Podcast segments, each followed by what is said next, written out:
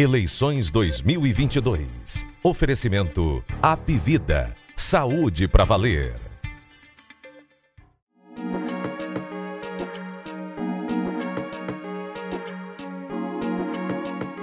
Fala pessoal, chegando com o Jogo Político 197 para falar das últimas definições. Até sexta-feira, os partidos têm de realizar convenções, definir o que falta e aí o jogo eleitoral do Ceará vai ter o cenário montado e a gente vai falar dessas últimas peças nesse jogo. E para conversar com a gente sobre o resultado dessas articulações quase fechadas, mas ainda com muita coisa em aberto, vice, Senado, muita coisa ainda por definir, a gente tem aqui a participação de Walter George, é, editor-chefe de opinião do O Povo, colunista que escreve é, aos domingos sobre política ou a qualquer momento. Bem-vindo, Walter. Lário Firmo, quem está nos acompanhando, vamos lá para essa, esse agitado mundo político cearense. É, consegui antecipar os passos hoje na política do Ceará com papel mais dividante do que de analista, né? Você tem que ter capacidade de vislumbrar o que ninguém enxerga. Ah, pois é. Coisa que estava definida, como, por exemplo, o apoio do Progressistas ao Elmano de Freitas, e vem uma diretriz nacional e diz: olha, não pode se aliar com o PT e muda, mexe é, nesse cenário. A gente está desfalcado, Walter, hoje no, no time titular de quase sempre, do Carlos Maza. Carlos Maza ainda às voltas com a sua mudança, e aí está quase no fim. Ele estaria aqui, vai apareceu lá um, um, um imprevisto. Então, estamos sem o Carlos Maza, mas desejando tudo de bom para ele na nova é, é, residência para a qual ele está se mudando. E aí, na semana que vem, com o resultado definido, tudo certinho, ele estará aqui de volta. E também é, é, semana de pesquisa, pesquisa IPESP, que será divulgada é, amanhã pelo O Povo. E vai ter jogo político especial também, a partir de 13 horas, para analisar é, os números da pesquisa tem também pesquisa Real Time Big Data contratada pela TV Record, que também pode sair a partir de amanhã. Então a gente vai ter os primeiros números com esse cenário, depois do rompimento da aliança, com o Elmano de Freitas. Então, números também interessantes é, que a gente vai ter em breve, Walter George. E aí, para mim, o Érico, como disse, é difícil da gente fazer, antecipar os passos, o que vai acontecer, mas com certeza, pode-se afirmar agora, que essa pesquisa de amanhã, a nossa, do IPESP, e mesmo alguma outra que surja, é, ela será a pesquisa mais importante da campanha, porque ela vai. Como a gente tem um cenário muito aberto, que a gente sabe-se de pesquisas contratadas por partido aqui, partido acolá e tal, o PDT chegou a, a contratar uma e publicar através da Quest e tal. É, mas dentro de um cenário que esse cenário que está posto aí, ele ainda não foi testado. Né? Havia aquela, como é que você especula se houvesse a candidatura, não sei o quê, mas se trabalhava isso num plano que o próprio eleitor talvez não, não tivesse muita segurança de estar tá opinando sobre um cenário real. O que a gente tem agora é o cenário real, de três blocos de candidaturas, três blocos de partidos em torno de candidaturas aparentemente fortes, bem constituídos, né? E aí é preciso testar isso aí para saber qual é o ponto de partida. E aí, pras, considerando principalmente o bloco governista, que é o que é está se dividindo nesse momento, né? É, para esses posicionamentos, eu acho que essa pesquisa de amanhã vai ter, vai ter o tom definidor, porque aí tem muito prefeito, por exemplo, que está entre um e outro, ali olhando a coisa mais ou menos. Se ele sentir via, vamos, por exemplo, que ele esteja tendente hoje a é, a apoiar o Elmano, ele precisa ter alguma segurança que a campanha do Elmano lhe ofereça, que a candidatura ofereça, de que aquilo tem consistência. Então, isso vai vir através da pesquisa, ou não vai vir através da pesquisa e vai ajudar essa pessoa a se posicionar no sentido contrário. Então, para mim, essa pesquisa de amanhã é a que vai dar o. vai definir o rumo de, muitas, de muita coisa do que vai acontecer na, na disputa aqui do Ceará. É, mas tem uma coisa, né, Walter, que é, é sempre interessante ressaltar, porque às vezes tem uma visão assim, não, o, o bloco governista se dividiu, isso é ruim para o pessoal que quer estar tá perto do poder, que tem que optar por um lado ou outro. Mas, em geral, o que a gente escuta é outra coisa, né? Eu já ouvi muito pessoal dizer que quando forma um bloco muito forte, como teve durante mais de uma década no Ceará, que não deixava praticamente espaço. Só quando o Eunício rompeu ali em 2014, mas em geral, é, é quem queria estar perto do poder sabia muito claramente onde está.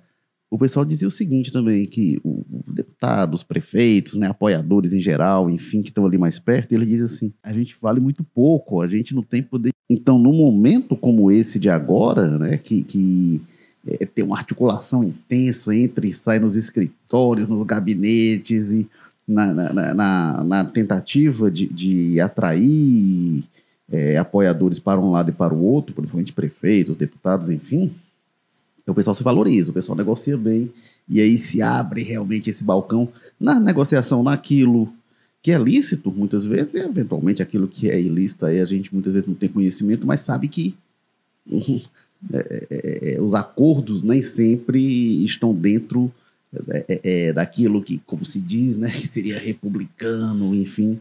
Mas o fato é que o pessoal se valoriza. Sob né? esse ponto de vista, não tenho dúvida de que essas lideranças interior. E é o que justifica, por exemplo, a festa em que cada adesão dessa ela é anunciada, né?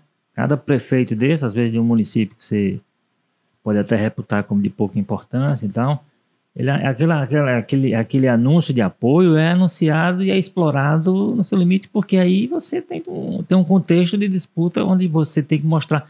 Por isso que eu digo assim, é, é, é um momento importante para mostrar força, mais do que para mostrar voto ou capacidade de voto. E essa força vem através disso, do, da sua capacidade de agregar, do, seu, do bloco que você vai. Evidentemente, aí você, os outros componentes vão pesando, né? Tem essa, como você disse, essa, essa negociação subterrânea que acontece, e aí você é uma coisa que diz respeito lá à conversa deles, aí você tem outros componentes que são jogados dentro da cesta, né? Você, você joga o contexto nacional, é, e aí você joga um pouco o contexto 2023, quer dizer, quem tem perspectiva de poder para 2023, você fazer agora, nesse início já porque também tem, tem isso, né? À medida que o tempo passa, esse valor que, se, que a pessoa tem vai perdendo, porque exatamente se, se quando você desembarcar no, no, no projeto, a coisa já está consolidada, seu valor é outro para baixo.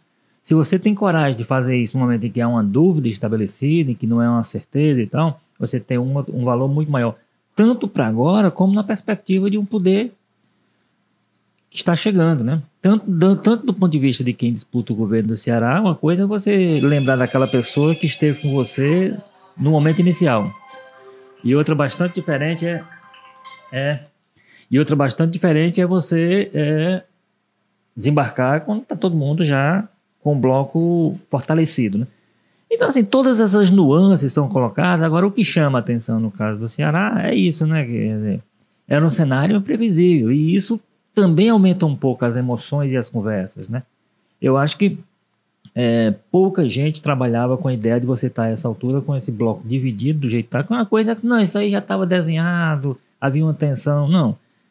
Entrou-se nesse processo eleitoral no Ceará com, com algumas dúvidas, mas com era, havia uma espécie de certeza que lá na frente, como sempre aconteceu no tempo, havia, ia haver uma composição possível ali, eles iam tentar manter o bloco unido. Esse bloco rachou e isso é o que gera todas as dúvidas que estão estabelecidas. E aí, voltando ao ponto de partida, é por isso que eu acho que as pesquisas publicadas amanhã, nossa principalmente, é, apontarão, ajudarão muitas decisões a serem tomadas nesse momento. Não que isso vá definir a eleição, mas isso vai começar a desenhar as forças que estarão em disputa, o tamanho de cada uma de fato e a perspectiva que cada um apresenta, Kevin.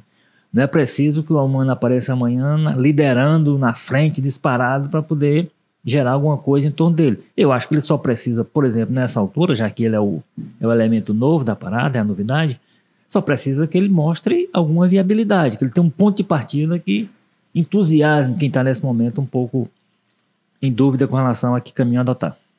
Não, pois é. O, o a candidatura do Almano, ela foi improvisada, né? Não, não estava no script, claramente, o PT não se preparou para o rompimento e não era esperado, sobretudo, é, me parece assim, que uma, personagem como Camilo Santana bancasse o rompimento, né?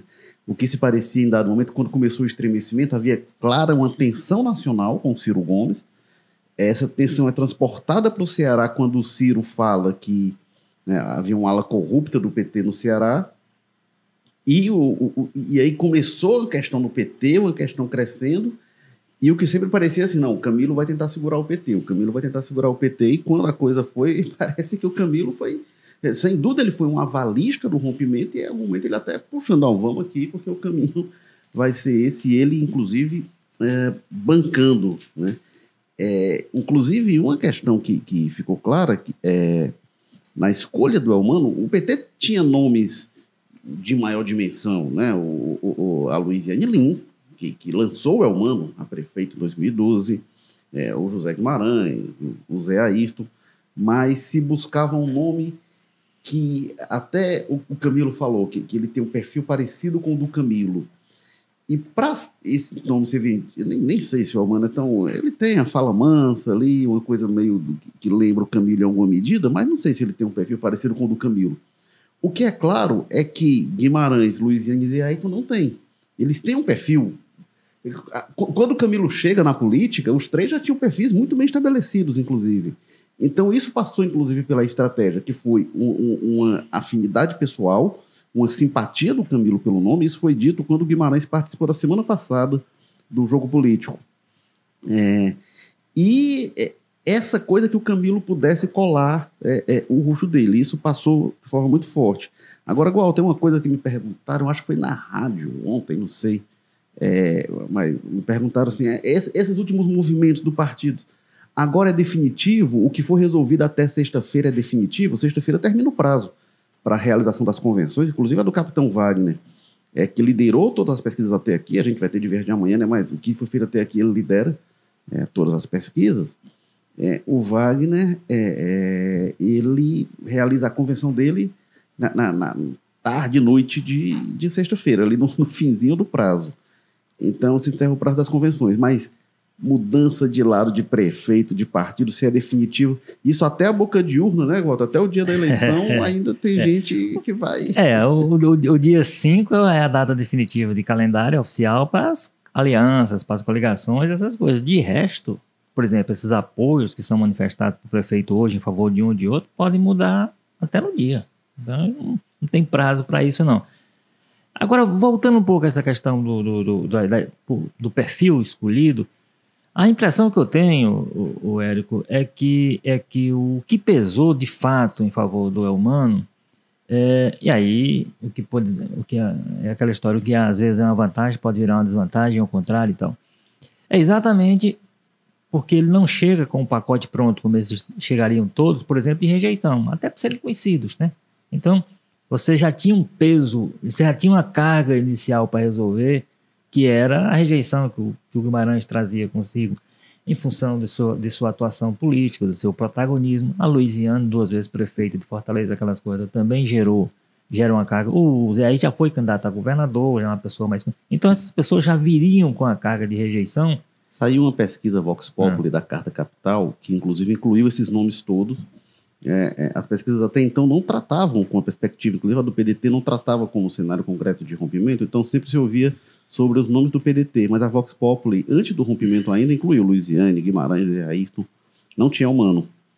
Mas o que se viu foi essa rejeição. Pois né? é, então eu acho, que, eu acho que, que nesse momento determinou mais a escolha do é o perfil dele. Bom, pode ser que tenha encontrado essas similaridades com, com o próprio perfil do Camilo, se buscou isso, enfim, pode ter sido. Mas fundamentalmente foi isso. Como, inclusive pelo fato, ele, embora ele seja deputado de dois mandatos, já tenha sido candidato a prefeito, numa circunstância em que ele foi candidato a prefeito bancado pela Louisiane, né? até então ele não tinha nenhum mandato, por exemplo, né? É, de nada, nem parlamentar, nem, nem de executivo, tinha, tinha participado da gestão Louisiane só.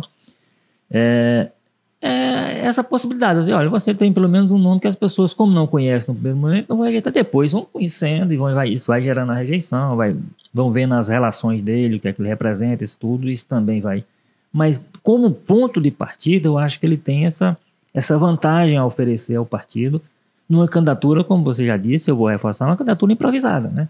Uma candidatura que, por mais que o Camilo, lá, quando ele começou esse movimento, ele talvez já tivesse isso na, nos seus, nos, nas suas possibilidades, né? E talvez ali ele já come, tenha começado a construir uma possibilidade de candidatura já focando num desses nomes, é possível. É, mas ela, mas tem todo um processo de improviso em torno disso. E aí era preciso, como ponto de partida, que fosse um candidato que não desse problema para as pessoas conhecerem e não gostarem, né? Por razões que, que, que, considerar. Então eu acho que esse é o fator que. Agora, isso é um, isso é um bom fator para ponto de partida, mas a baixa rejeição permite que você comece bem, mas nunca, não é suficiente para você ganhar a eleição, por exemplo. É, a gente já viu, inclusive, governador bem avaliado, né, como foi o Lúcio Alcântara, perder a eleição no primeiro turno. Agora, o Guimarães ele participou do Jogo Político, na outra versão do Jogo Político, que vai ao às terças-feiras, o programa Jogo Político, sempre com entrevistas, que vai ao às terças-feiras às 15 horas com o nosso Ítalo Coriolano. E o Guimarães é, concedeu entrevista e ele falou de três motivos para a escolha do Elmano. Ele disse que um é que ele é identificável com o legado do Camilo e da Isolda, e isso é uma linha mestra da, da, continuidade do governo, é a linha mestra do discurso, da campanha, enfim. Eu não sei se ele é tão identificável assim, porque assim, até falava, minhas ele, dúvidas. ele foi líder do, do Camilo, ele não foi líder do Camilo, ele foi líder do PT, mas enfim. Ele não, não participou do governo, é uma pessoa que foi apoiadora, mas não muito sei. Mais identificado, é. ah, tudo bem que é de outro partido, né, mas muito mais identificado na Assembleia é, é o próprio Julinho, que foi, ele é. foi líder, foi vinculado, o próprio Evandro Leitão, presidente, que é uma pessoa que é de outro partido e tal. O Julinho não, o Julinho hoje é do PT, é. o Júlio Filho. Mas enfim, os outros critérios. É, né? ele falou esse, falou da força do Elmano em Fortaleza, é, que aí, vamos lá, tinha um aspecto que ele apontava que era assim, a afinidade com o grupo da Louisiana, inclusive, então unia o PT internamente. Isso sim. Isso é né? fato. Isso é fato. Força dele em Fortaleza, pessoalmente, ele perdeu, né? Ele tem, ele tem força, ele foi, ele foi muito forte, ele venceu no primeiro turno de 2012, ficou na frente, né? Foi para o segundo turno contra o Roberto Cláudio e perdeu para o Roberto Cláudio. E depois ele foi vice da Louisiana em 2016 e perderam de novo, aí não foram nem para o segundo turno, foi Roberto Cláudio Wagner e o Roberto Cláudio é, é, foi reeleito naquela ocasião. Então ele tem força em Fortaleza, mas o Roberto Cláudio tem mais, o Wagner tem mais. Assim, se for os que estão ali na disputa, eles têm mais. E o terceiro critério era isso, a simpatia pessoal do Camilo, aí foi determinante. O Camilo, como eu falei, conduz esse processo. Mas essa força em Fortaleza faz sentido na perspectiva que ele bota, porque o que se imagina é o seguinte: é que quem vai dar conta da situação no interior é o Camilo, com sua articulação, por isso que os prefeitos são importantes, como apoio e tudo mas é para ter a, a, performance mais é, é, a melhor possível em Fortaleza, não necessariamente ganhando, mas dividindo força com duas pessoas que sim são fortes em Fortaleza, que é o Roberto Cláudio e o Wagner, você, ter, vamos dizer assim, ter o resultado menos vergonhoso possível, porque o interior vem e compensaria a, a partir de uma atuação, aí uma atuação mais forte do do Camilo, aí na questão do palanque do Lula, aquelas coisas todas que a gente sabe que são considerados.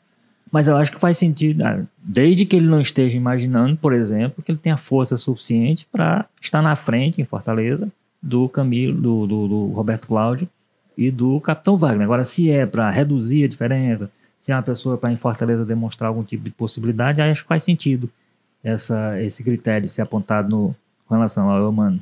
O Walter, e bom, só lembrando que a gente está ao vivo no YouTube, no Facebook, no Twitter do Povo. Quem quiser pode participar com comentário. Já tem comentário aqui, já tem pergunta para a gente.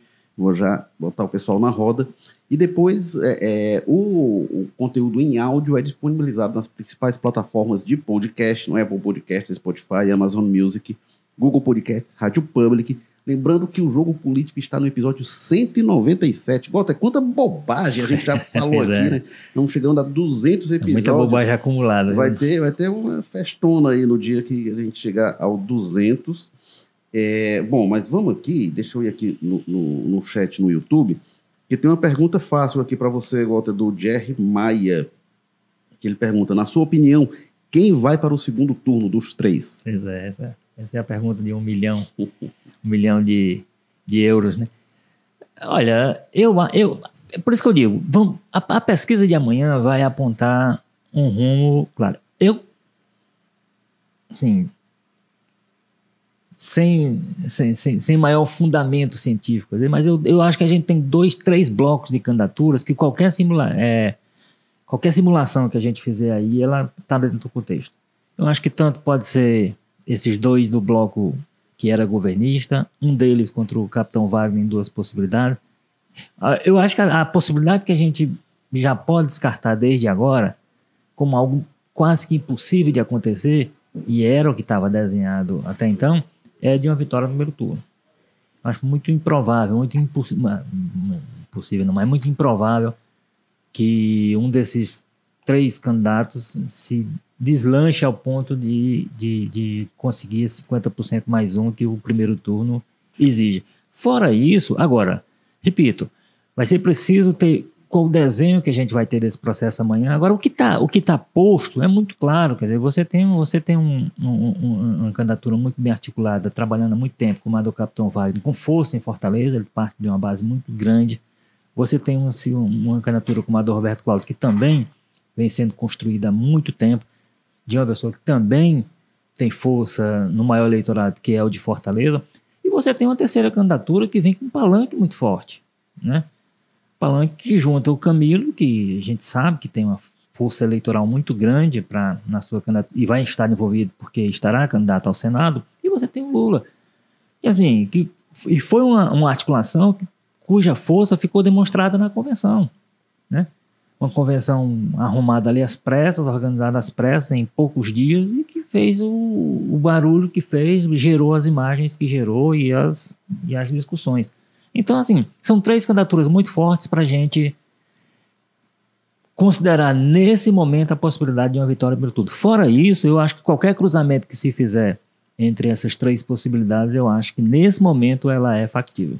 Olha, é, concordo, Walter, em, em, em, tudo, mas só acrescento um ponto. É, é, no, no, entre os apoiadores do Camilo, tem gente que acha que essa articulação de partidos, de prefeitos, de deputados, de tudo isso poderá levar o Elmano a uma vitória em primeiro turno.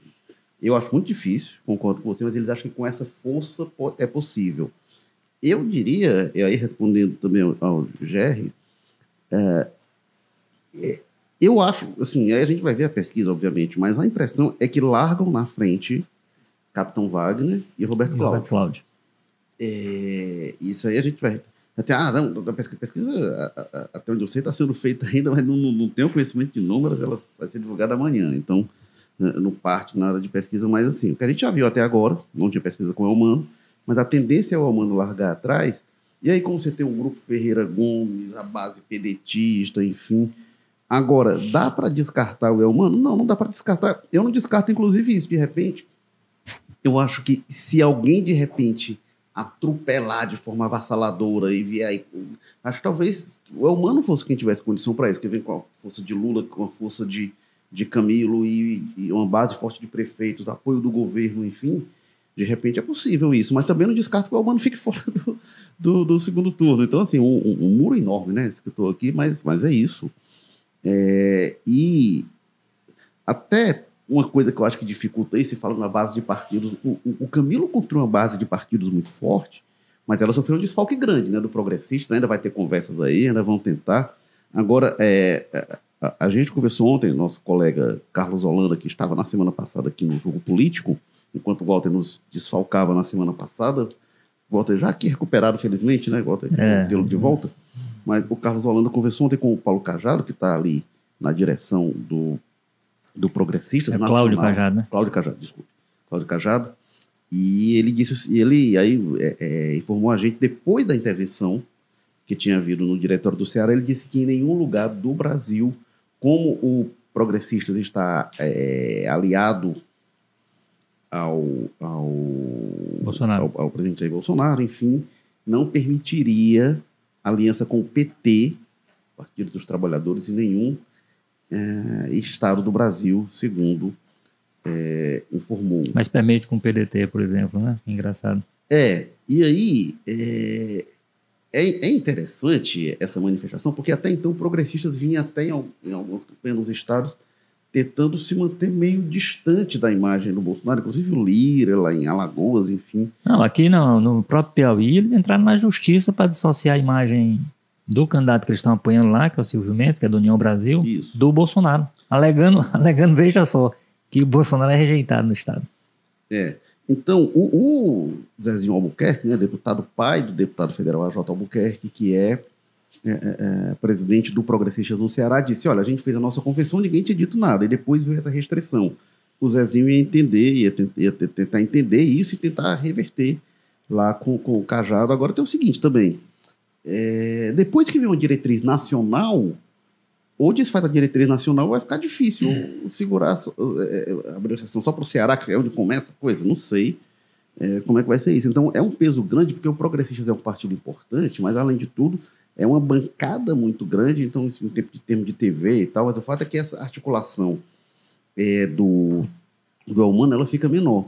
E aí, igual, a minha impressão é que na última semana o Roberto Cláudio teve algumas vitórias importantes, né? Porque tem a dissidência, e aí o Camilo abre uma fissura muito grande na antiga base governista e leva a maior parte dos partidos com ele, começa a tirar prefeitos do PDT para apoiar o Elmano e faz uma articulação que ele tenta via Brasília, via Tasso, inclusive incluindo Lula, para tentar puxar o PSB e aí não consegue o PSB. É, e, e, é uma primeira vitória do Roberto Cláudio. Tenta puxar o, o, o Tasso e o Lula entra na conversa e não consegue puxar o PSDB. O PSDB reafirma o apoio ao Roberto Cláudio, que é outra vitória. E aí, é, não é uma vitória do Roberto Cláudio, mas é uma derrota para o Almano perder também o Progressistas. Essa briga de prefeitos continua, continua prefeitos deixando o PDT. Teve, teve um, é, lá, lá perto de você, né, Gota? Lá em Quixelô. O, é, do PT, o, né? O, o, prefeito do PT também. Foi para outro lado. Que declarou apoio ao, ao Roberto Cláudio. É, enfim, mas nessa disputa aí. Que, que o, tem... o, Camilo, assim, nessa queda de braço aí, nessa disputa, é, é, é, é, vitórias importantes que o Camilo tem tido é atrair prefeitos do PSD. Eu já vi dois ou três casos do prefeito é. do PSD, que aí é uma coisa mais mais eh, comemorável porque são é do PSD do é um, é um, é um, grupo mais coeso, né? O PDT, como estava dentro dessa grande base governista, que, é, que era a base do governo Camilo, talvez seja mais suscetível, mas o, o, o, o Domingos Filho ele tem um controle maior sobre o PSD, inclusive fez questão de demonstrar isso no ato na semana passada, quando estava começando a ter anúncio de prefeito saindo, ele reúne todo mundo, alguns videoconferência, para mostrar esse apoio. Ele, eu, diria, eu diria que o, o Domingos Filho foi fundamental, porque foi, era no momento em que possivelmente alguns estavam mais tendentes a ir para o outro lado, e o Domingos Filho reafirmou o apoio no, no, no Roberto Cláudio, no momento em que, inclusive, o risco dos dois ficarem só eles isolados, é. né? E foi no momento que ele reafirmou. Então foi importante, de fato, está sendo importante para o Roberto Cláudio. É, o, o Roberto Cláudio, hoje, sobretudo no interior, acho que ele está muito dependente, inclusive, do, do Domingos Filho. Ah, então, o mais recente que eu vi, né, a, qualquer, a todo momento surge, né, mas assim, o mais recente que eu vi foi o prefeito de Pedra Branca, é, anunciando apoio é, ao ah, Elmano. Agora tem também as malandragens, viu, Walter? Porque, por exemplo, o Lacerda Filho, lá de Capuí, que é parente do José Ayrton Cirilo, né? Do sobrinho PT, dele. É, é, é, é sobrinho, mas eles já foram afastados é, politicamente, já foram, já hoje foram. não sei como é que estão. É, ele também anunciou que estava se desfiliando do PSD para apoiar o Elmano. E aí o PSD veio depois e disse: não, gente, olha, ele se desfiliou lá em janeiro. Ele já não estava no partido. E aí tem essa disputa simbólica, igual que a gente fala, é. porque além de ter o apoio, os partidos e as alianças querem mostrar força, dizer, ó, oh, tá, estão esvaziando o lado de lá, estão vindo para cá e tudo. Então ele diz, ó, oh, você diz que está se desfiliando, para parecer que está criando uma fissura dentro do PSD que naquele momento não era. O pois é, tem, tem, tem, não, tem não é isso que, por, por, exemplo, o, essa briga do Camilo para atrair o PSB, ele não conseguiu, mas ele, me parece que ele conseguiu parcialmente o que talvez fosse seu objetivo real, é, que foi dividir o partido. Você tem muita gente dentro do PSB que, mesmo diante do novo contexto estabelecido, reafirmou sua decisão de apoiar, trabalhar e até votar no é humano, independente para onde o partido ia. Evidentemente, há uma parte desse cálculo aí que interessa mais, e isso vale para o PP, por exemplo. Pode ser que o, o, essa, essa diretriz nacional impeça o partido para estar oficialmente dentro da aliança. Mas dificilmente vai tirar o Zezinho, o grupo dele, da campanha do, do humano. Né? Agora, parte dessa conversa aí tem a ver com tempo de TV, essas coisas todas, que até, até achei, sinceramente, que o, o fenômeno Bolsonaro em 2018 ia reduzir muito esse tipo de, de importância que se dava à tempo de TV. Vamos lembrar que o Bolsonaro foi eleito em 2018 sem ter tempo de TV. O partido dele praticamente não existia, o PSL na época, e ele partiu do nada. e venceu a eleição, quer dizer, ele minimizou muito, porque você hoje tem outras, essas outras possibilidades que as redes sociais possibilitam e tudo. Se imagina que isso compense. Agora é preciso você ter um fenômeno, uma onda estabelecida em torno disso, como é o caso. Tanto é verdade que o Bolsonaro, aquele Bolsonaro hoje está correndo atrás de tempo de TV, porque hoje ele precisa, coisa que ele não precisava em 2018. É, e tinha uma presença orgânica em rede social, né? Que nenhum dos candidatos no, no, no Será tem. O Elmano definitivamente não tem, não o Roberto tem. Cláudio não tem. O Capitão Wagner tem certa força, mas não é, não, não, não se equipara ao, ao que era o Bolsonaro, né? Então, enfim. É, a gente vai ter de ver qual o tamanho dessa força. Ou tem outra pergunta é, aqui ainda do, do Jerry Maia. É mais fácil, na né? linha é, é, Essa é mais fácil é, a governadora vai apoiar quem?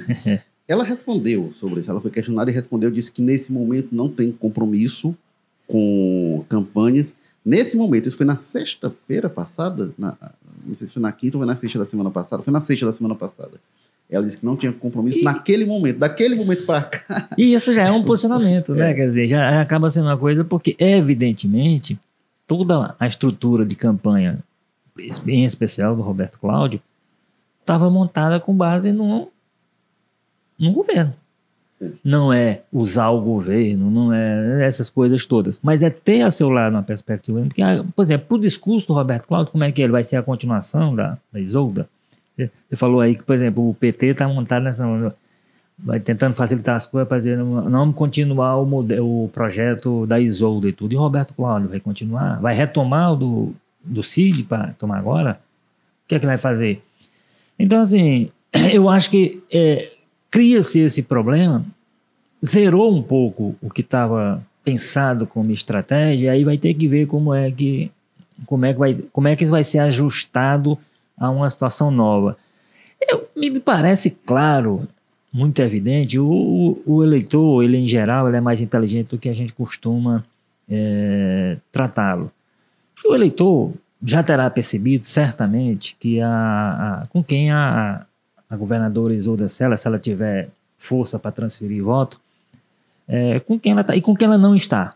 Né? A forma como ela saiu, a forma como ela acha que foi tratada dentro do PDT, a forma como ela, como ela questiona como o processo se deu, aquele processo, principalmente no seu, na sua fase final, Aí com uma série de outras coisas, como essa ausência do Cid, as manifestações do irmão Ivo, aquela coisa toda, eu acho que o, o, o, o eleitor tem capacidade de colocar tudo isso numa cesta e entender o que é que está, qual é o posicionamento. É, evidentemente você não vai ter, muito embora ela esteja até liberada para isso, né?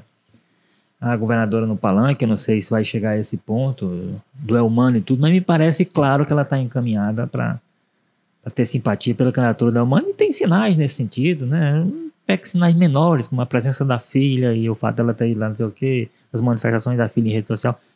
E, e, e essas manifestações dela, como você disse, cuidadosa, para dizer assim, no momento, quer dizer, que se é. é no momento, quer dizer que em, em, outro momento pode ser que ela se posicione. Mas eu acho que é o caminho dela, ela hoje tem uma simpatia, se não é clara, mas é evidente por, por pela candidatura apoiada pelo Camilo, mais do que pela candidatura do Elmano, mas a candidatura que o Camilo está. Tá, que o Camilo foi o grande fiador da, da, da, da pré-candidatura dela, trabalhou até o fim para que ela fosse escolhida e reagiu à não escolha dela da forma como reagiu rompendo. Na, na, convenção de sábado, ela foi presença constante nos discursos, então dá para dizer, ela está do lado da candidatura do Elmano, até naquele gesto da semana passada de se desfiliar do PDT. A própria né? desfiliação, não. O é discurso era de que, não, dois partidos da base têm candidatos, então, para não me envolver com nenhum, ela disse que não iria se filiar. Inclusive, isso virou uma coisa que ela foi questionada também sobre a postura do PDT na Assembleia. A Assembleia retornando agora aos trabalhos, e aí fica o questionamento de qual vai ser a, a, a, postura da base do PDT e o presidente do PDT, o André Figueiredo, deu declaração, inclusive, de que vai depender, cada ação tem uma reação, vai depender de como o governo vai se envolver é, na campanha em relação à candidatura do Roberto Cláudio. E aí, se bancadas de PS, é, é, PSD e PDT passam a fazer oposição na Assembleia, a Isolda vai ter. Tem pouco tempo de governo pela frente, né? Aí, cinco meses mas algum projeto que tem importante vai ter dificuldade. É, é porque isso é, é porque é, é, esse desfecho no, no PDT, né, precisa entender que ela que ele, ele quebra uma tradição, uma, uma tal de uma regra não escrita, que é aquela de quem está no cargo tem preferência para Isso não é obrigação, o partido não é obrigado a cumprir isso, não sei o que e tal. Tudo isso. Agora, de fato, quem está na cadeira, desde que se demonstre disposto a isso, desde, porque inclusive facilita as conversas. Porque uma coisa é você conversar com alguém que está falando em nome de outro. Outra coisa é alguém que está no cargo dizer, olha, assume tal compromisso. Um compromisso que, inclusive, a pessoa tem condição de começar a cumprir antes de se eleger, porque já está no cargo, ela quer está buscando uma continuação. Então, é por isso que isso, quando não é bem administrado, como não foi no caso do Ceará, quando isso não é bem administrado, já deu-se em, em, em, São Paulo, por exemplo, o, o, o, o, Dória chegou a tentar recuar de sua candidatura à presidência e tentar disputar o governo, e aí o Rodrigo Garcia, que estava na cadeira, disse, não, aqui está ocupado, aqui sou eu. eu não, ele, ele teria que desistir em função é, de. O Garcia ali não estava nem na cadeira, né? Tava só é, prometido. Tava, tava só prometido. Ele, e aí ele disse: olha, ele pegou os compromissos, aquela coisa toda, e disse: não, não tem mais como recuar, não, porque isso aqui já tá. Porque ele já, tá, já tinha encaminhado uma situação. É muita então, assim, vontade assim, de se ver ao povo, pois né, é, é mas, mas, mas, eu acho que é isso, tem uma regra.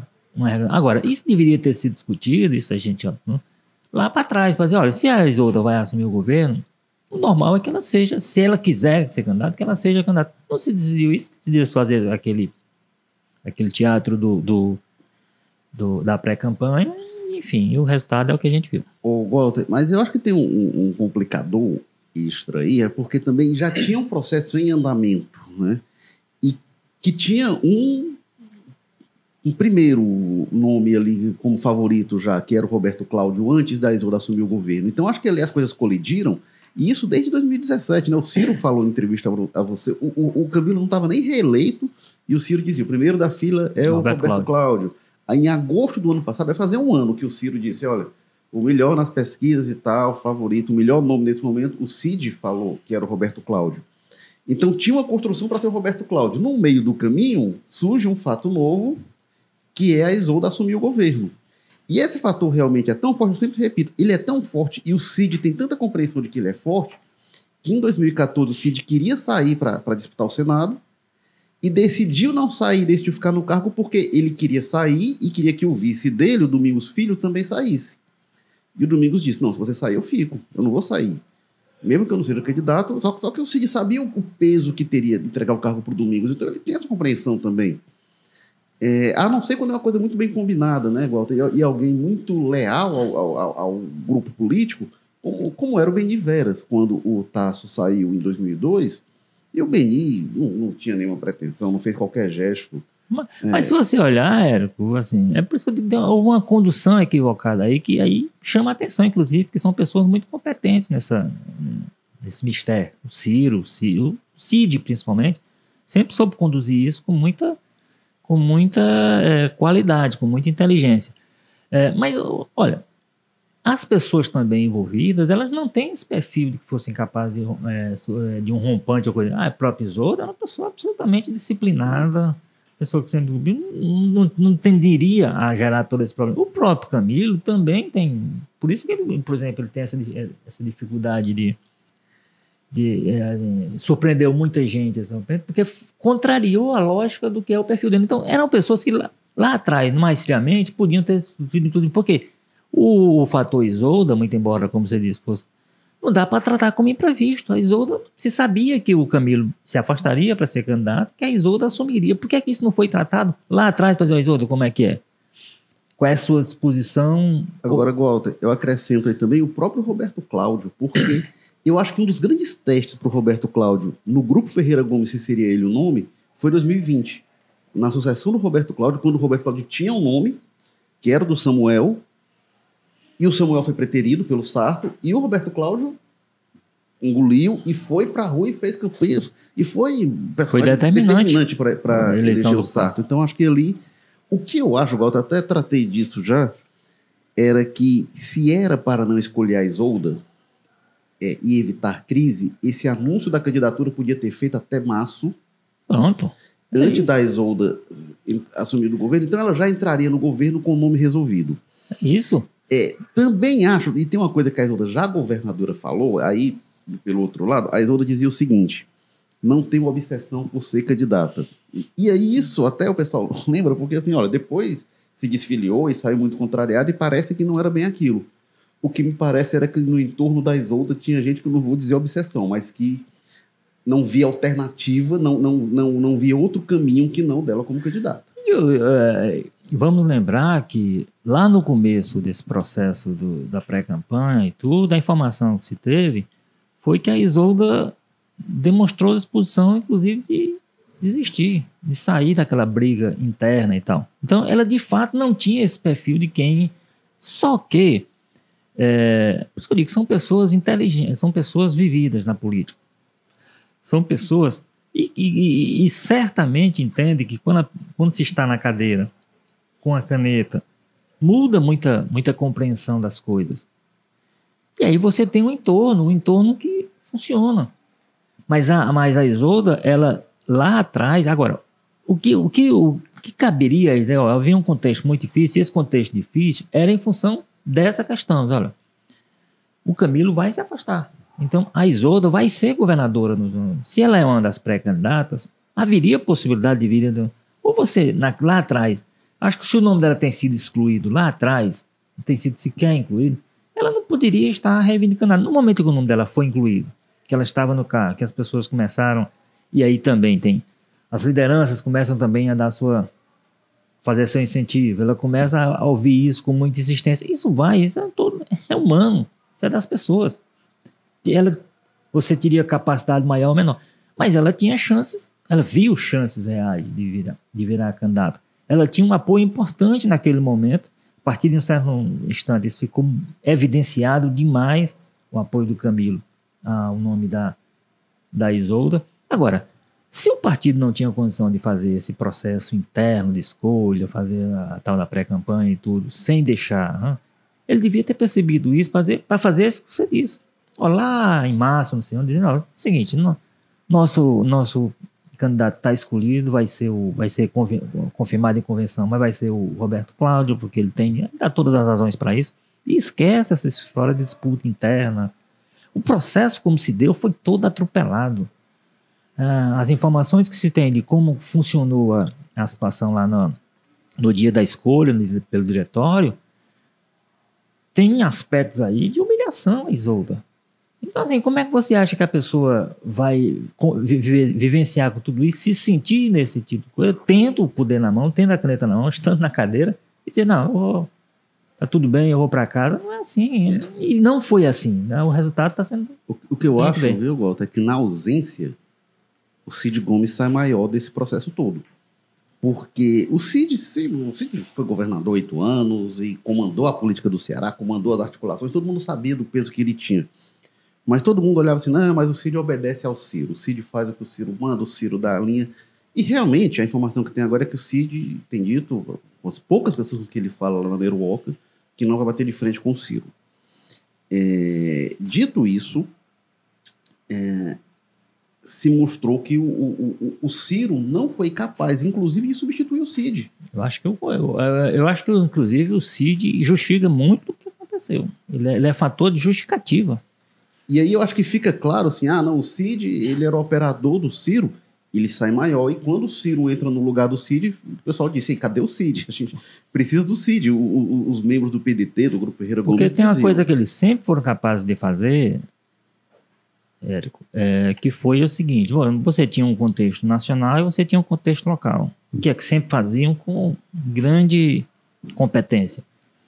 Tratava-se os dois contextos separados, blindava-se o, o cenário cearense das confusões nacionais e permitia, como permitiu em, em eleições anteriores, que essas sensíveis diferenças, divergências e e conflitos entre o PT e o PDT, por exemplo, Ciro Gomes em especial, e o PT, por conta de Ministério Nacional, elas fossem mantidas à distância. Eles conviviam aqui com o MDB e o MDB no plano nacional era uma quadrilha. Eles conviviam aqui com.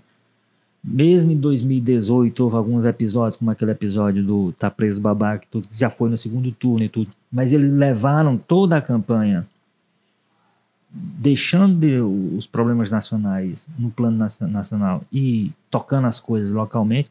O que aconteceu esse ano, no momento que o processo foi para a mão do Ciro, por isso que eu acho que ele foi, ele é fator determinante de muitos problemas que a aliança enfrentou aqui. Ele fez o contrário. Ele misturou tudo, então começou a tratar, a atacar o PT, começou atacando o Lula.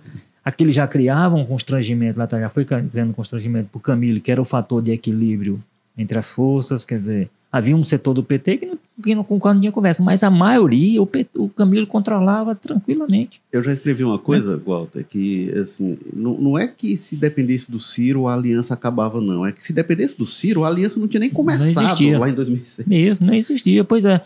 Aí, aí, aí começou a falar do, dos corruptos do PT no Ceará, aí começou a dar, a, a, a dar indiretas com o Camilo, ele não sei, se, não sei nem se ele é mais aliado, não sei o que, aquelas coisas todas.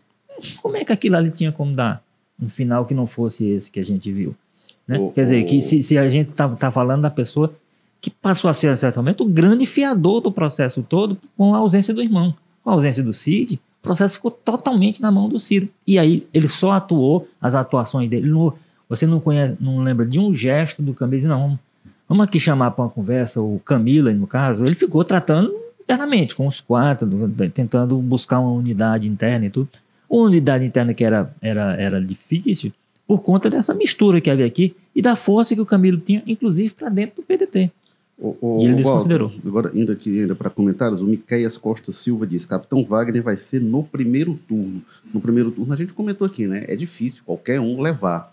Mas como é que fica o Wagner nessa situação toda? Ele está assistindo e comendo pipoca, né? Está comendo pipoca, sem, mas eu acho que tem um sem fator. anunciar vice e senado. Mas eu acho que tem um fator de preocupação para ele, viu, Érico, com essa nova configuração. É, ele perde aquela condição que ele tinha, que era exclusiva dele, de ser a voz anti-Ferreira Gomista no Ceará. Hoje o PT disputa com ele essa, essa condição, mesmo que seja uma perspectiva de mais curto prazo, não sei o quê. Mas assim, quem for anti-Ferreira Gomes só tinha a opção do Capitão Wagner até outro dia. Hoje em dia, quem é anti-Ferreira Gomes identifica no, no, no, no Eumano e na candidatura do Eumano uma possibilidade de, de é, enfrentar mas, essa, essa estrutura. Mas tem uma ambiguidade aí, eu, eu acho que uma, Não, das coisas, uma das coisas mais perigosas para candidaturas, eu acho que é um risco, sobretudo para o Roberto Cláudio, que é ambiguidade. É, o Roberto Cláudio tem um risco que é assim, qual a posição dele em relação ao governo Camilo Isolda? E se ele ficar na postura, é, apoia e tal, quer dar continuidade, ou é oposição, ou... ele não vai ter como se dizer oposição. Mas ele também não é o candidato de continuidade, não é o, ele foi o candidato que derrotou a Isolda. Então, assim, eu acho que vai ter um. E o Camilo vai estar em cima dele. Então, esse tipo de ambiguidade de governo que nem é oposição, de candidatura, que nem é oposição, nem é situação a gente já viu isso várias vezes. Quando foi na sucessão do Juraci em Fortaleza, o Aloysio Carvalho era o candidato disso, da situação, e tentou se colocar uma candidatura que, assim, não, foi bom até aqui, mas Fortaleza quer prosseguir, até o jingle dele. Então, assim, não, a gente é da situação, mas não é continuidade. José Serra com Fernando Henrique. Essas coisas não costumam dar certo. O eleitor costuma gostar de clareza. Ou você é isso ou você é isso. Se ficar ali não é nenhum nem outro, isso costuma ser muito arriscado. Pois é, não, mas eu, eu, eu não acho que o antiferreirismo seja o centro do, do, do, do, discurso do Elmano, não. Seja o, o, o, ponto central. O que eu acho é o seguinte: tem uma possibilidade de uma parte de voto de alguém que, que não gostaria, que votaria no Roberto Cláudio. É, é como você tem hoje o antipetista, o anti o anti-bolsonarista e tal. É alguém que diz: olha, eu, eu eu não eu gostaria de ter uma opção para não votar ou, ou, uma opção que derrote essa o que esse que esse conceito aqui representa do petismo do bolsonarismo do do Ferreira Gomismo. É, só que a única opção que ele tinha se, se por exemplo se for um eleitor mais progressista digamos assim ou um eleitor anti-bolsonarista um eleitor uma coisa desse tipo ele votaria no Capitão Wagner constrangido, ou votaria com má vontade, ou votaria porque não tinha opção. O que eu estou dizendo é o seguinte: você tem num outro campo alguém que nesse momento não é que seja o anti, até porque, como você disse, o, o, o, o, o, o Elman não pode chegar agora com um discurso de terra arrasada. Que o Ceará viveu 16 anos de atraso, como é o discurso do, do, do Wagner. Né? E o discurso dele vai ter que ser cuidadoso no sentido de ah, é uma continuação, só que sem os, sem os Ferreira Gomes. Então, eu acho que essa é a questão que pode ser que arranhe um pouco a, a, a estratégia do capitão. Agora, no geral, é como é como você diz, assim, ele tem todos os motivos do mundo para. Na verdade, esse é um processo eleitoral que ele tem caído no colo do Wagner o tempo todo. Né? Eu, por exemplo, eu não acredito que o Wagner, lá quando ele começou a montar essa estrutura de campanha dele, essa perspectiva de campanha para o governo do Estado, que ele decidiu que não ia disputar mais um mandato de deputado, essas coisas todas, que ele, eu acho que ele imaginava uma campanha para ele fortalecer a posição dele em Fortaleza, para ele sair forte de olho em 2024, de olho na prefeitura. Só que as circunstâncias foram se criando de forma que a candidatura dele hoje é plenamente viável. Foi as circunstâncias foram moldando isso. E eu acho que em função disso ele foi, evidentemente. E esse é mais um ponto que talvez ninguém trabalha. Porque você imagina o seguinte, Érico. É, se essas forças tivessem conseguido por mais uma oportunidade juntar da forma que fosse possível a força do palanque do Lula, a força do palanque nacional do Ciro aqui, que existe. Pode não ser quanto era antes, mas era, era uma força val. A força do palanque do Camilo como candidato ao Senado. A máquina do governo do Estado. A máquina da Prefeitura de Fortaleza. Quer dizer, é um somatório de coisas que aí sim, a candidatura que saísse disso, se saísse uma candidatura de consenso que unisse tudo isso e fosse capaz de superar os problemas nacionais, seria uma candidatura para o capitão Wagner dizer, não, aqui não tem, tem como encarar com dignidade, mas para vencer, não. Como se facilou todo esse processo aí, é evidentemente criou-se uma situação muito favorável para ele. Eu só acho que esse contexto novo atinge ele num dos aspectos em que ele reinava só. Né? Então ele, há um voto que ele não precisava dividir com ninguém, que as pessoas, alguns até tapando o nariz, se fosse o caso, estavam dispostos a votar nele tal era o sentimento de anti-Ferreira Gomismo que tinha. Se imaginava, por exemplo, havia uma parcela do PT, por exemplo, que se imaginava que o, a Algeriza, aos Ferreira Gomes, é, era tanta que se, se não houvesse a opção, se não houvesse uma candidatura do PT, por exemplo, essas pessoas, no primeiro ou no, no, primeiro, no segundo turno, ou até no primeiro já, se disporiam a votar no Wagner. Por quê? Porque o sentimento contra o grupo dos Ferreira Gomes era muito forte.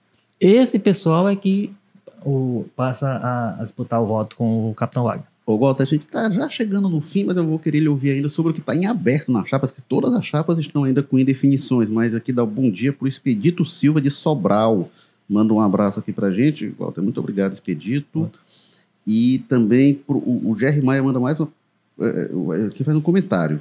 É, ele diz: se não fosse os Ferreira Gomes, quem seria Camilo hoje? É, foram eles que alçaram, alçaram, o Camilo era candidato à reeleição tem, como deputado é, estadual e eles tem esse aspecto. Agora, agora isso vale mais para 2014 do que para 2018.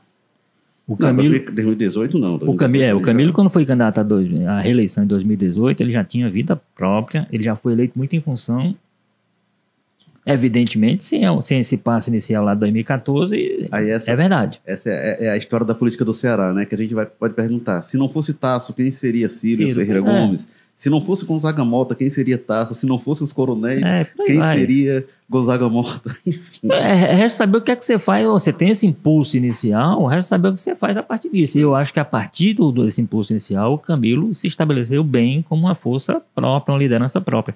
E aí, o tamanho, o novo tamanho que ele tem na política do Ceará vai ser determinado pelo resultado eleitoral de 2022. Né? O Carlos Lima comenta aqui, Capitão Wagner, nosso futuro governador do Ceará. É, deixa eu fazer um elogio, Walter. A gente agradece demais a quem está acompanhando e a gente vê é, é, tanto posturas agressivas em redes sociais, vê baixaria nos comentários, gente que não gosta nem de ver. Eu queria agradecer a vocês do jogo político de altíssimo nível. A gente vê aqui várias posições políticas de um lado e de outro um público muito qualificado, comentários bons, respeitosos, perguntas pertinentes. Muito obrigado. Eu não preciso nem fazer seleção de perguntas, que vai chegando aqui, eu vou lendo, porque é tudo realmente de muito bom nível, independentemente do lado. Obrigado, a gente é, é, espera fazer juiz à qualidade do público. O Walter, agora para a gente. Algo, algo, tem, que ser, tem que ter nível nesse debate, né? Nem que seja é, comentário do ouvindo. A gente tenta estar no mesmo bom nível. É, o Walter, agora é o seguinte, tem coisa em aberto em todas as chapas, né? Capitão Wagner não definiu nem Senado nem vice. É, o, o, a, na chapa, a chapa do Elmano começa com o presidente e senador, depois aparece o governador, mas vice também não está ainda oficializado. É, Roberto... Embora esteja quase certeza de que vinha do MDB, né? É, deve ser do MDB, mas quem vai ser? Já surgiram aqui. vários nomes, é. enfim. O Zezinho, por exemplo, e aí eu não estou nem entrando na suplente de Senado, porque assim, Wagner e, e, e Roberto Cláudio nem Senado tem, né? Roberto Cláudio tem ele, definiu junto já vice do o, o, Domingos Filho, mas não tem Senado ainda. O Camilo estava se encaminhando para a suplência dele no Senado, o Zezinho Albuquerque. Só que aí o progressista foi sacado para fora. E não tem vice ainda, é, né? Aliás, essa, essa posição ela é meio, não diria maldita, mas é meio complicada. Porque primeiro que surgiu foi o Chiquinho Feitosa. É... Aí deu problema no PSDB. É porque estão tratando, estão tratando. E aí o Ciro expressou isso, né? Que, que o Camilo teria agido como agiu porque teria oferta para ser ministro que o Camilo é, do Lula. estaria, na verdade, ofertando o mandato, é. né? Uma parte então dele. a suplência dele está sendo meio que vista. Você tem que combinar um monte de coisa. Tem que combinar com eleger o é. Camilo senador, tem que eleger combinar Lula, eleger presidente. o Lula presidente. Tem um monte de tem. coisa para acontecer, né? Tem que combinar com os russos e com, com os eleitores brasileiros e cearenses. Mas está sendo tratado assim, como se fosse quase uma vaga de senador. Ô, Walter, mas é até sexta, né, para resolver? Pois é. é. O caso, por exemplo, do Senado, do capitão, é porque cada partido dos que estão. Cada um tem um nome para oferecer, né? Então ele vai ter que ter uma. Ele vai ter que ter uma, uma capacidade boa de costura para isso não gerar mais uma crise, ou gerar uma crise na, na campanha dele, né? O PL deve indicar o, deve indicar o candidato a vice, né? A vice, ou o A, o a ou o vice dele. Mas de resto tá realmente muita coisa em aberto. Agora está aí do jogo, né? E aí não é por outro motivo que ele botou o seu a convenção do partido para um décima hora, né? Para poder exatamente ter tempo até o final para costurar isso com o máximo de cuidado, para não gerar problemas como em outras. No, no, no caso da, campanha do lado do, que você brincou aí do Elmano e tal, eu acho que faz parte porque foi uma coisa muito recente, né? Eu, o que eu acho é que a chapa do PDT deveria estar melhor definida nessa altura, né? Porque é uma coisa construída há mais tempo. É, Roberto Cláudio, por mais que tivesse... O que o André Figueiredo diz é que eles tentavam até o último momento apoiar o Camilo, né? E não esperavam e tal, mas enfim...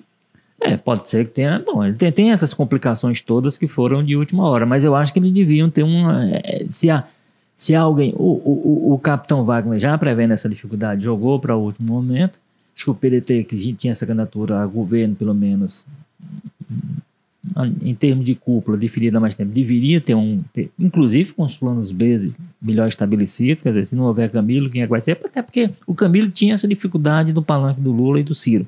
Então já se tinha isso como fato. Agora, no caso do, do, do, do Eumano, é isso. Eu acho que é uma coisa muito de última hora, então faz sentido que eles estejam correndo aí para ver como é que conseguem amarrar uma chapa uma chapa interessante. Ó, comentário aqui do Jário Penha. É, o Mano vai para o segundo turno com Roberto Cláudio. Isso foi uma coisa que o Acrísio falou lá no dia da convenção do Almano no sábado. Agora tem o seguinte: é, os dois grupos, né, do PDT e do PT, eles até contam com o segundo turno, eventualmente contra o Capitão Wagner, para meio que recompor uma base de governo, porque se o segundo turno for entre esses dois lados, vai ser realmente uma complicação. Aí, aí vai ser difícil até você, você imaginar. E seria curioso entender para onde iria o Capitão Wagner, mas dá para dizer, não iria para o lado do, do lado, Ferreira isso. Gomes, né? Isso seria é, muito aquele, provável. Aquele anti-Ferreira Gomismo ia... Agora, ao mesmo tempo, parte do eleitorado dele também não vai para o PT, né? Ah, não, pois é. Pois Porque é, é o eleitorado bolsonarista. É. É, a gente vai chegando ao fim de mais um jogo político, este é episódio 197 que teve na técnica Samuel Moraes, estratégia digital do Diego Viana, produção do Marcelo Teixeira, edição de Nicole Vieira, diretores executivos de jornalismo Ana Nadaf e Eric Guimarães. Lembrando que a gente está. É, é, a gente, quem está acompanhando ao vivo está percebendo, a gente está no dia diferente hoje, né? A gente é, é, aqui tem uma questão de horários de estúdio, algumas composições. A gente deve ficar nesse horário ao vivo, jogo político nas quartas-feiras, às 10 horas, estava sendo às quintas-feiras.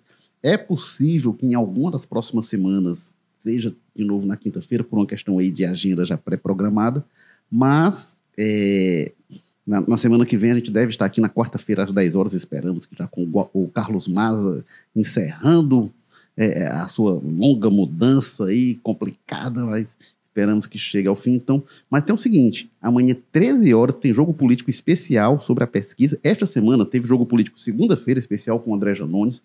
Teve ontem é, é, é também o, o, programa às 15 horas com o Ítalo Coriolano. A gente tem hoje, vai ter amanhã às 13 horas especial de pesquisa. E vai ter sexta também especial da pesquisa, que vai sair pesquisa presidencial no Ceará também, pesquisa e pesca na sexta, então também às 13 horas. Então tem jogo político todo dia. Até aprender, né? Esta semana, pois é. Pode até aprender. E aí, é, bom, a gente está é, é, ao vivo, então, YouTube, Facebook, Twitter, é ao vivo às 10 horas, na, nas quartas-feiras. Estamos também no Apple Podcast, Spotify, Amazon Music, Google Podcasts, Rádio Public e no O Povo Mais.